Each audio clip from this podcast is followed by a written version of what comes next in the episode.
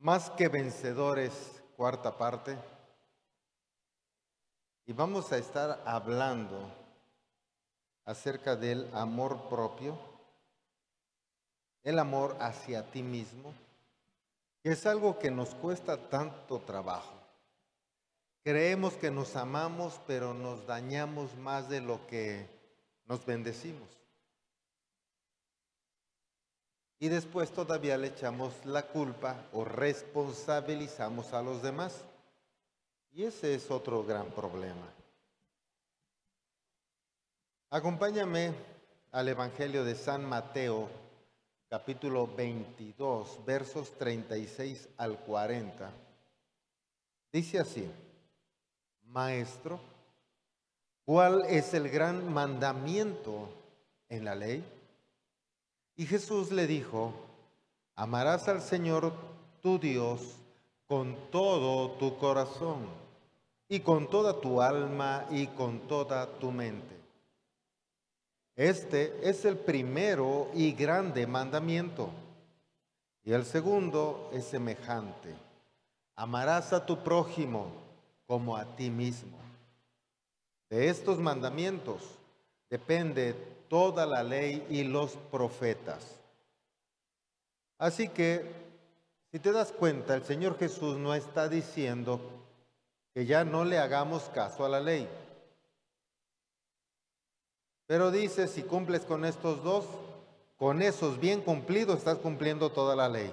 ¿Me sigues? Y ya quizá hasta es como un cliché el estar repitiendo que ames a tu prójimo como a ti mismo. Y puedes ya hasta tomarlo sin importancia, pero le debemos dar la importancia necesaria, porque muchas veces tenemos equivocado el concepto de amarnos y pensamos que amarnos es comprarnos la ropita que nos gusta es darnos los gustos, que amarnos es darnos el descanso, ver las películas que nos gusta ver y pensamos que eso es amarnos. Y entonces la gente en realidad no se ama, se está consintiendo, pero no amando. Y por eso también a los hijos los consiente, no los ama. ¿Y me sigues? y les compra lo que quieren y muchas veces solo se lo compras para que se callen, que no digan nada, que no hagan escándalo o por acá dicen que no den lata, que no te estén interrumpiendo y es, a ver, ya que quieres, ten, vete por las papas, córrele, ya cállate. Y se lo da solo para eso. Y a veces dices, bueno, es que te, te amo. Mm, Lejos estás de amarlo. Imagínate, le das para pura fritura, le estás envenenando su cuerpo. ¿No lo amas? ¿Me sigues? Hola. Tú eres el que compra tanta cosa porque aunque sea algún gusto me he de dar. Y te das puros gustos que enferman tu cuerpo. No te amas. ¿Te das cuenta? No te amas. Por eso es que hay una gran diferencia. Podríamos empezar por esta pregunta. ¿Quién es mi prójimo? Porque ni siquiera sabemos eso. Bíblicamente, prójimo puede ser aquel que está próximo a ti, aquel que está cercano a ti, no necesariamente algún familiar. Alguien que se cruzó en tu camino de vida. Vas caminando, válgase, solo en alguna calle y de pronto ves que una persona, es más, un adulto mayor se cayó, lo más seguro es que corres a levantarlo. Espero que lo hagas y no te rías. Dicen que cuando, cuando ya no se ríen de que te caíste y corren a levantarte, ya estás viejo. Bueno, pero entonces tú corres a levantarlo porque estás viendo que él es tu prójimo y necesita ayuda. ¿Me sigues? Luego entonces ahí ese era tu prójimo o ella era tu prójimo. A veces he visto gente, hasta joven, no sé por qué los de la combi a veces son así, ¿verdad? Ellas dan el paso para bajarse y el de la combi se jala y toma.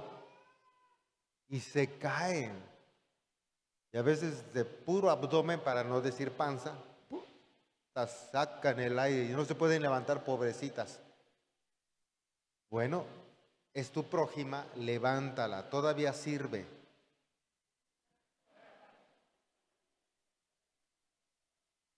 Necesitamos estar viendo en los demás nuestro prójimo, pero también quién es nuestro prójimo. Nuestro prójimo es aquel con el que tenemos conexión y queremos mantenerla. Nuestro prójimo es aquel que amamos, es aquel con el que tenemos empatía y queremos sostener esa empatía. Así que tu prójimo, el más próximo, puede ser tu papá, tu mamá, esposo o esposa, tus hijos, los abuelos, los tíos, amigos, los vecinos, y el círculo se va ampliando. ¿Sí me sigues? Ama a tu prójimo como a ti mismo.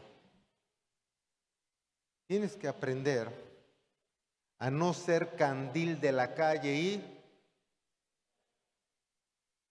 Así que ¿dónde tienes que ser luz primero? En tu casa. Y antes de ser en tu casa o para poder ser luz en tu casa, ¿dónde debes tener la luz? Porque de la abundancia del corazón habla la boca. Toda situación adversa solo presiona para que salga lo que tienes. Así que en estado de paz y de armonía y fiesta y toda esta cosa bonita, pues debería de salir pura cosa bonita de ti. Pero, ¿qué sale cuando sientes presión? Cuando las cosas no salen como tú esperabas cuando otro hace algo que entorpece lo que tú estabas haciendo o te entorpece para alcanzar tu objetivo. Ahora, ¿cómo reaccionas? Eso es lo que realmente eres.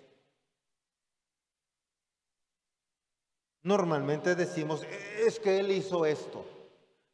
Si él no hubiera hecho, si no me hubiera dicho, bueno, si no te hubiera dicho y no te hubiera hecho eso, otro lo hubiera hecho y hubiera salido lo mismo. ¿Sí me sigues? Cuando sale esa basura, ¿por qué crees que salió basura? ¿Porque el otro la metió o salió porque tú la tenías? ¿Sí me sigues? Salió porque la tenías. Y eso es donde tienes que entender que si tú no quieres tenerla, te tienes que amar. Porque cuando tú te amas, así como amas tu cuerpo exterior o externo y lo lavas, aunque sea los sábados nada más, dices, hoy es sábado, me toca baño. Bueno, o, los que vienen al templo, es el día que se bañan, gloria a Dios, porque si no, imagínense. Así debes de lavar tu alma. Así debes de lavar tus pensamientos. Porque somos la influencia de quienes nos rodearon. Y toda esa gente traumada, frustrada, amargada, reprimida, nos metió sus ideas. Pégale, no te dejes. Y chamaco sonso, y tú no vas a poder. Y nos dejó todas esas ideas, todos esos modelos mentales que están en el inconsciente y cuando estás presionado, ¡fum!, salen. Reaccionas. ¿Me explico?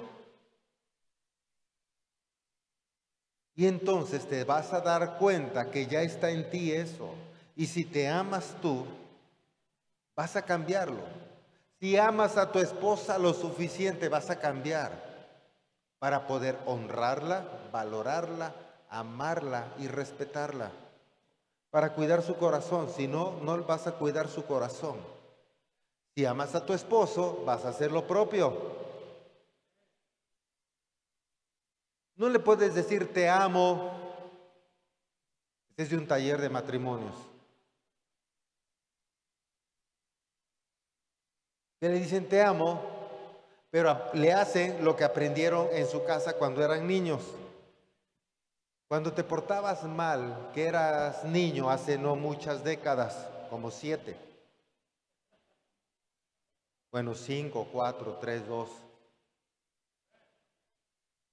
Y te portabas mal, ¿qué hacía mamá? Ay, mijito, te portaste mal, el Señor te bendiga. Te daba una persinada, pero con el cinto. ¿O no? Y después que te pegaba, ¿qué te decía? ¿Por qué te pegó? Porque te ama.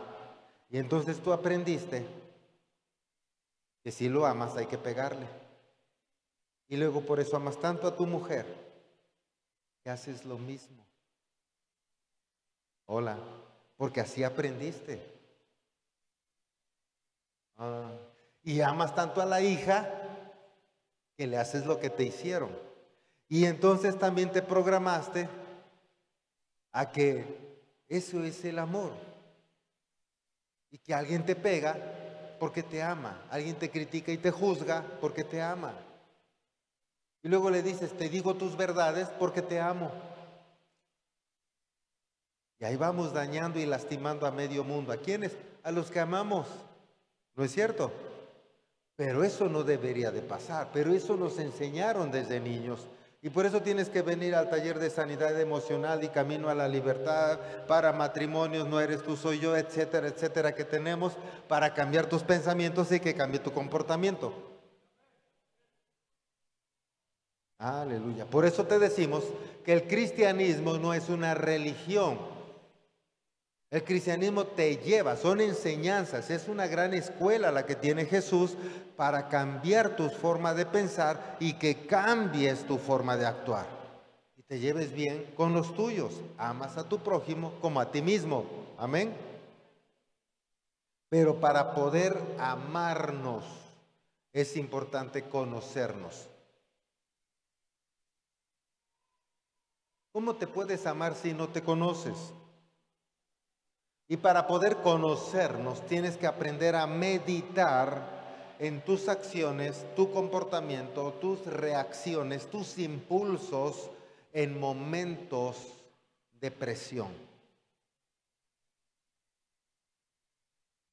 Y entonces te vas a preguntar, entre muchas preguntas podría ser estas, ¿por qué hice lo que hice? ¿O por qué le dije lo que le dije? ¿O en el tono en que se lo dije?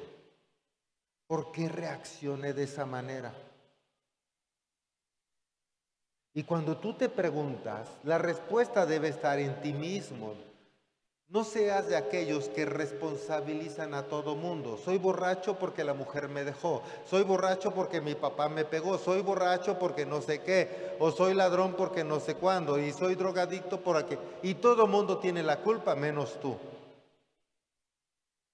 Eso también lo aprendiste de niño. ¿Quién fue el que hizo esta avería? Él y acusas al otro, ¿verdad? Me estoy explicando. Hazte responsable. Y ahí te empiezas a amar. Porque si no te haces responsable, entonces no tendrás que cambiar nada, porque todos los malos son los demás, los responsables son los demás. ¿Quién tiene que cambiar? Pues el que hizo malas cosas. ¿Quiénes son? Los demás. ¿Y tú? No, pues yo aquí. Ya nada más falta que me pongan en un altar, porque la aureola y las alas ya las tengo.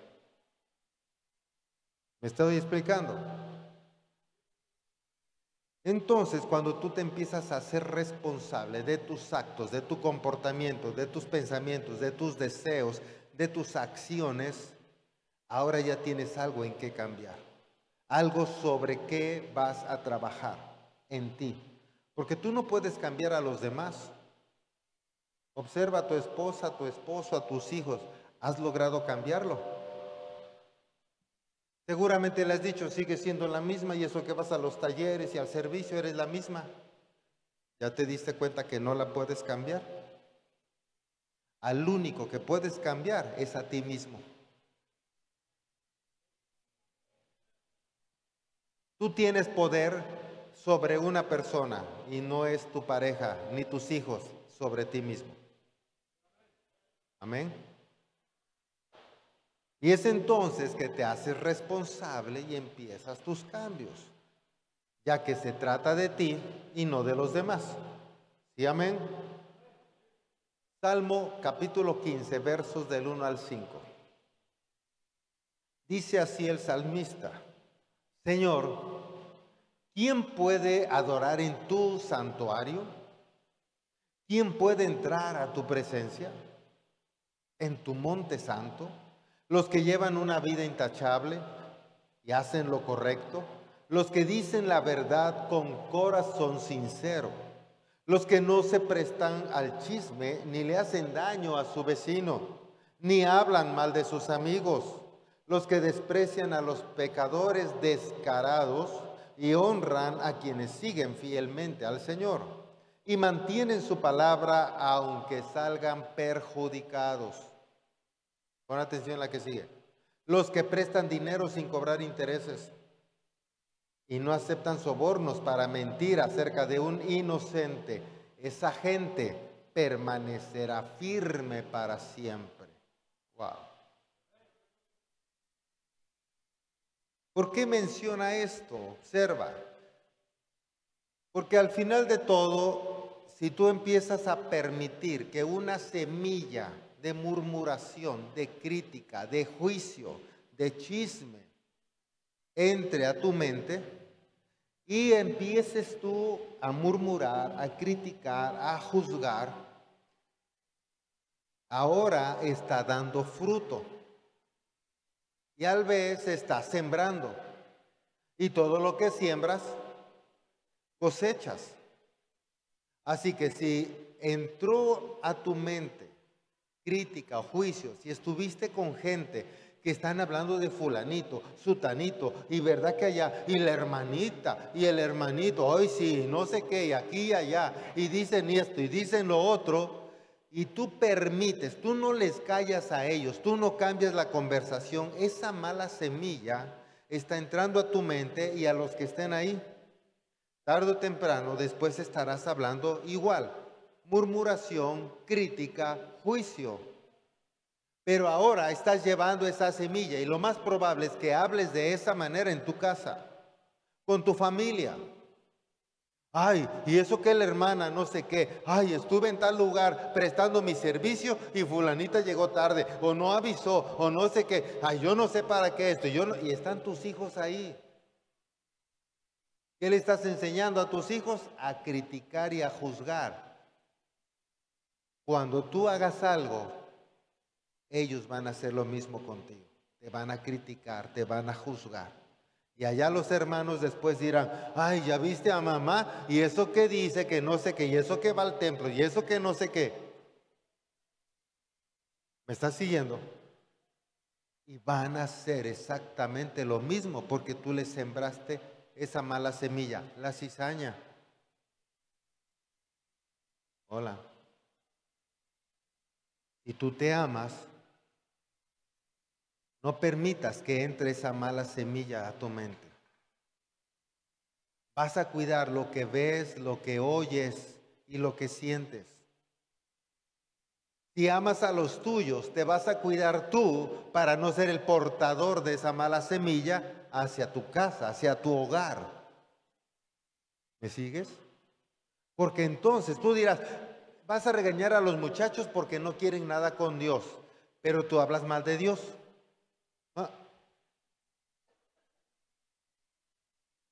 ¿Me sigues?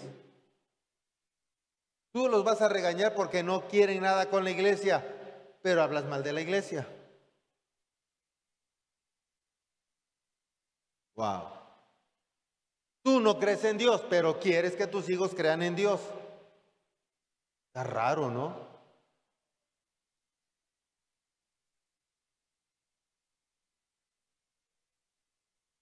Tú crees que quieres que tus hijos sirvan a un Dios en el cual tú no crees y no le sirves, porque a lo mejor no existe. Hablas mal de los pastores, hablas mal de la iglesia, hablas mal de los líderes, pero quieres que tu hijo preste un servicio. O sea, como diciéndole, yo hablo mal de los líderes, pero me gustaría que tú fueras líder. Hay congruencia. Y por eso tus hijos dicen, no, papá, estás mal. ¿Me estás siguiendo? Necesitamos entender esta parte. ¿Te amas? Corrige tu vocabulario, corrige lo que piensas, lo que sientes. Amas a tus hijos, quieres que ellos sean buenos cristianos, que vivan en paz, que vivan felices. Habla bien de los demás delante de ellos. Amén. Además, observa Éxodo 20, versículo 5b. Cuando te mencionamos 5a, por ejemplo, es la primera parte del versículo. 5b es la segunda parte del versículo. 5b dice, extiendo los pecados de los padres sobre sus hijos. Toda la familia de los que me rechazan queda afectada hasta los hijos de la tercera y la cuarta generación. Está hablando Dios, se habla de idolatría. Ahora, idolatría no solamente es de ídolos, tu ídolo puede ser el alcohol, la pornografía, el adulterio, fornicación, lascivia, inmoralidad. Puede ser chisme, puede ser robo, puede ser aún murmuración, crítica, juicio, flojera.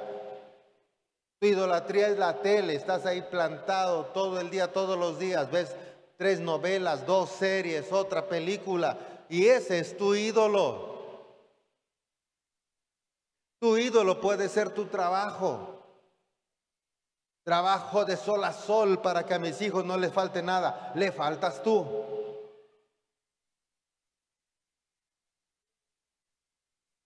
Y ese es tu ídolo. Así es que ídolo no es solo el concepto que tenías, porque nosotros no lo teníamos, lo hemos enseñado así siempre. Así es que ahora ya sabes que puede ser tu ídolo. Y cuando dice Dios, amas a eso más que a mí, Ahora dice, extenderé los pecados de los padres sobre los hijos, toda la familia de los que me rechazan queda afectada. observa, la realidad es que Dios no es que es malo y va a castigar a tus hijos por tu culpa. No es así. Es porque tú llevas la maldad y tú envenenas a tus hijos. ¿Estás poniendo atención? Porque además la epigenética, ciencia, dice que efectivamente en el ADN va la información de cuatro generaciones. Por si no le querías creer a Dios, busca. Transgeneracional dice lo mismo. Neurociencia dice lo mismo. Que heredas de cuatro generaciones, pero vas a heredar a cuatro generaciones. Dios lo dijo, yo lo creo. Entonces, si en realidad amas a tu prójimo, amas a tu familia, tienes que amarte a ti para renovar tus pensamientos, cambiar tu comportamiento, por lo tanto cambiar tu ADN, por lo tanto cambiar la influencia que tú causes en tus hijos. Y entonces no se extienda el pecado, sino al contrario, lo que se va a extender es bendiciones y dice Dios, y bendeciré hasta mil generaciones de los que me obedecen. Wow. Gloria a Dios. Porque en realidad hay patrones de conducta que se aprenden, pero hay otros que se heredan. Así que cuando tú, si te amas, observa, tienes que empezar a meditar. Dijimos, ¿por qué me comporto? cómo me comporto. ¿Por qué dije lo que dije? ¿Por qué hice lo que hice? Cuando ya pasó el asunto, ¿no? A ver, ¿es algo causal y casual? O sea, ¿solo hoy se me salió o ya tengo este patrón de conducta? Si siempre estás reaccionando ante situaciones similares de la misma forma, ya es un patrón de conducta que tienes, ya está en tu inconsciente. Ahora tendrías que estar pensando esto otro. ¿Surgió en mí o cómo se comporta mi papá o mi mamá? Cómo se comportaba, porque quizá es un patrón de conducta aprendido. Yo vi que mi papá llegaba tomado, o yo vi que le pegaba a mi mamá, o yo vi que ni llegaba a la casa, ah, y aprendí cómo se debe portar un hombre.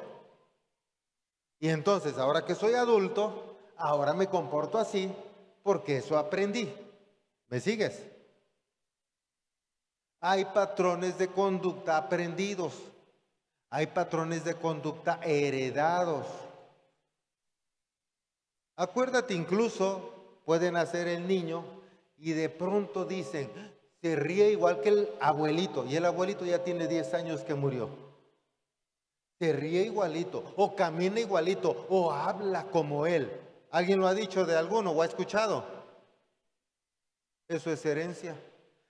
Si aprendió cómo reírse, escucha bien, o ya lo trae, cómo ríe el abuelo, cómo camina el abuelo, si se cree mucho o no. Imagínate qué otra cosa no heredó que viene allá adentro. ¿Me estás siguiendo? Algo que no estás viendo, pero ya lo trae en sus pensamientos. También lo heredó. Y eso es lo que tienes que analizar en ti. ¿Cómo se comportaban ellos? Para que puedas hacerte responsable tú y puedas liberarte de esos pensamientos, de esa herencia no grata y renovar pensamientos y entonces aprendas a aprender porque aprendiste a desaprender. Desaprendes lo que te heredaron, lo que viste y aprendes algo nuevo, la cultura del reino, porque Dios dice que tú eres libre en Cristo Jesús. Y entonces aprendes a hacer eso. Ama a tu prójimo como a ti mismo. Si tú no observas tu pasado personal, tu historia personal y tu historia familiar, ¿cómo puedes amarte? Solo dices, no lo quise hacer, perdóname, y al otro día otra vez. Ay, de verdad que no lo quiero hacer. Y, él, y quizá tu pareja dice, pues si no lo quisieras hacer, no lo harías. No, en verdad no quiere. En verdad no quiere hacerlo. Solo que tampoco quiere cambiar, porque para cambiar necesita hacerse responsable, renovar pensamientos. Ahora, si ya lo intentaste y no puedes, para eso estamos, para ayudarte. El gran problema, ay pastor, es que es que este va a cobrar. ¿En qué trabajas? ¿Cobras o no?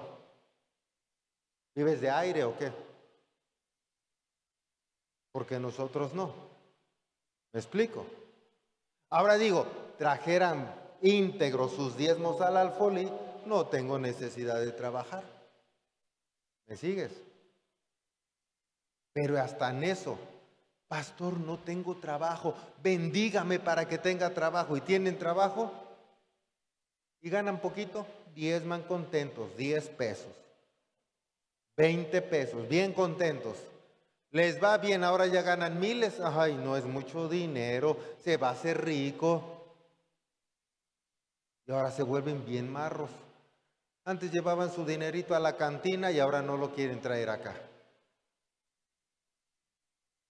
Santo Dios. ¿No es cierto? Quieren todo gratis. Bueno, ni vela quieres traer. Allá la otra todavía llevaban veladoras.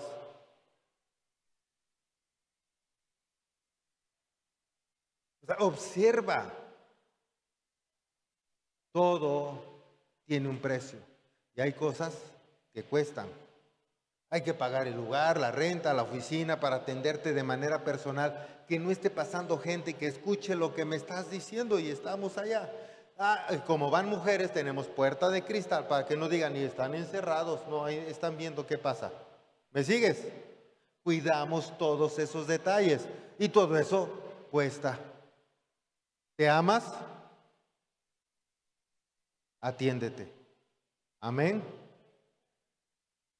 Porque si no vas a estar repitiendo patrones de conducta de tus abuelos, de tus abuelas. O acuérdate de otro taller. O repites o reparas. Veías que tu papá le daba sus cachetadas a tu mamá y dices, ay, pues así es. Si eres mujer, dices, pues así es. Y ahora dices al marido, y tú no me pegas, no me amas.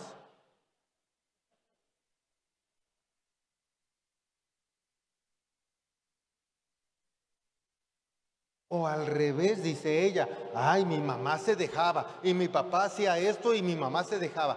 Yo no me voy a dejar, a mí mi esposo no me va a hacer eso. Y el esposo dice, oye mi amor, me preparas café y le grita a ella, prepáratelo, tú para eso tienes manos o qué, no eres hombre vas a dejar de ser hombre. Y bu, bu, bu, le grita, porque está reparando lo que vio que a su mamita le hacían a la pobre. ¿Me expliqué? Entonces, ¿repites o reparas? Entiende, tienes que ser libre de todo eso. Si te amas, para honrar, valorar, respetar a tu pareja, para cuidar su corazón. Todo lo que hagas es para cuidar su corazón. Dicen los chavos, si yo ni pareja tengo, pues hay que orar. No. no también sí, pero para cuando la tengas. Para eso tenemos igual el prematrimonial, en donde te enseñamos cosas estas entre ellas para que cuando llegues al matrimonio bien sanito. Y no seas de los que digan, ¿para qué nos casamos si nos vamos a divorciar luego? No, ya sabes que te vas a divorciar. ¿No es cierto? A ver si funciona. Y si no funciona, pues el que sigue. Ficha número dos. Después de un mes, no, pues con este no me gustó esto. No acaricia bonito. Ficha tres. A este otro no besa bonito, ficha 4. Este no trae dinero, ficha 5. O sea, date cuenta, porque esas expresiones de hay que ver si nos llevamos bien. No, el problema no es el otro, eres tú. Y si amas tu vida, cambiarás tú. Y de entrada vas a escoger mejor.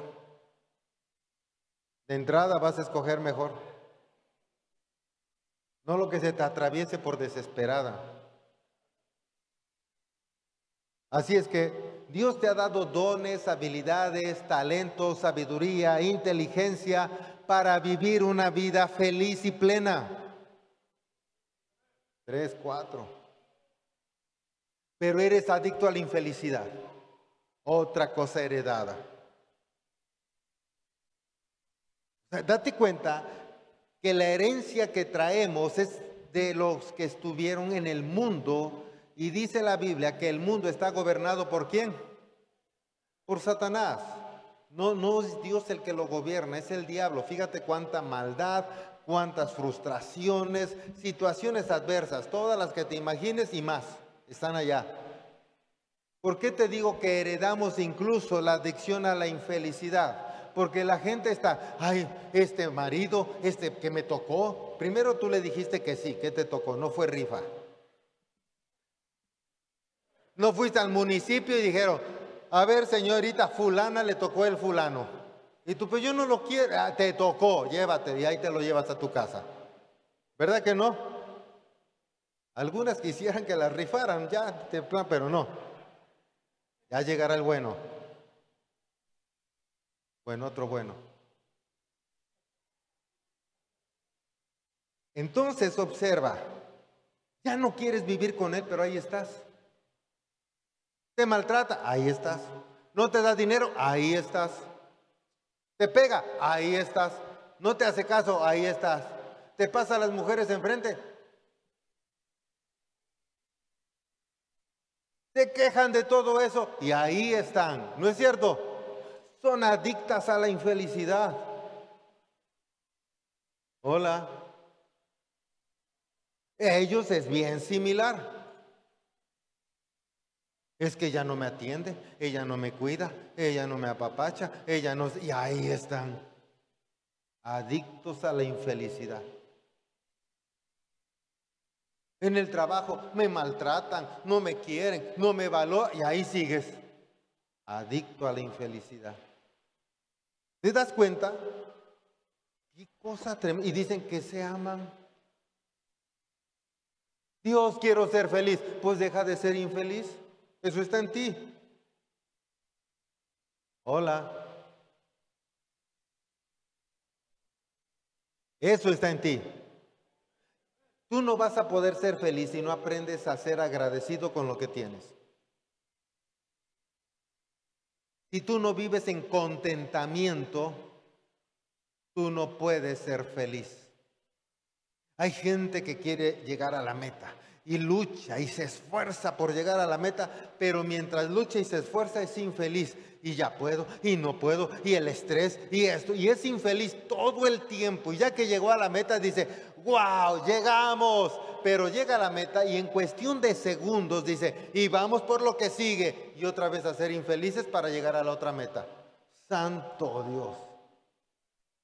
Y están rodeados de pura infelicidad. ¿Me estás siguiendo?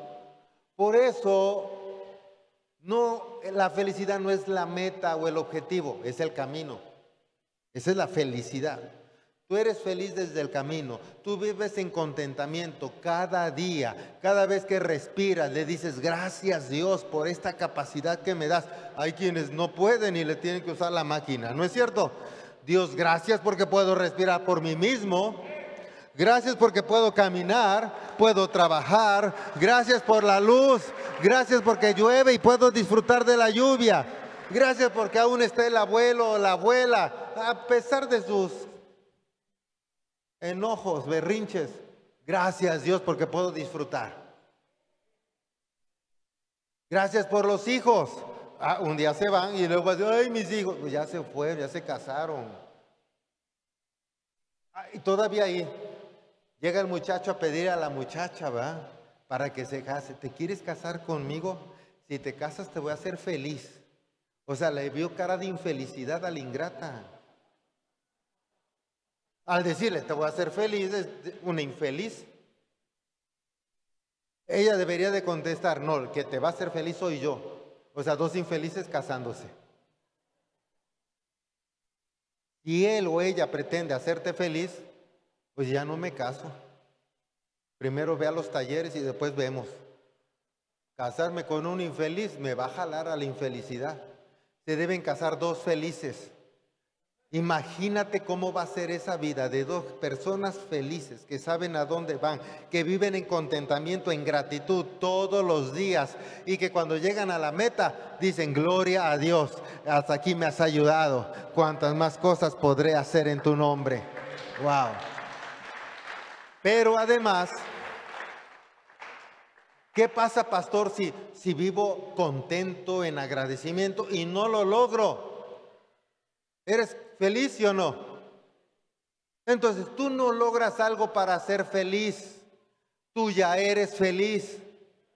Y ese es un propósito más, es un objetivo más que alcanzar solamente, pero tú ya eres feliz. ¿Me vas siguiendo? Si lo logras, gloria a Dios. Y si no, tú eres feliz. Vives en un estado de felicidad y tienes la capacidad de decir ahora cuáles fueron mis errores, dónde me equivoqué, qué tengo que mejorar y lo vuelves a intentar. Te aseguro que lo vas a lograr. Pero no para ser feliz, ya eres feliz. ¿Me estás siguiendo? De eso se trata la vida. La vida es que la disfrutes todo el tiempo, todos los días. Dejemos de ser adictos a la infelicidad. Dejemos de amar a los demás. Dejemos de hacer lo que los demás quieren para que se lleven conmigo, para que nos traten bien, para que traigan sus ofrendas. Tenemos que amarnos a nosotros mismos porque yo me amo y primero me amaré para poder amar a los demás. Y al amar a los demás yo siembro buena semilla y voy a cosechar buena semilla porque lo que siembro cosecho. Gracias por conectarte con nosotros. Mantente pendiente de cada actividad de Comunidad Cristiana Sin Muros. Y no te olvides de dar me gusta a este video, activar la campana de notificaciones, dejar un comentario, compartirlo con tus amigos. Seguirnos en redes sociales, Comunidad Cristiana Sin Muros.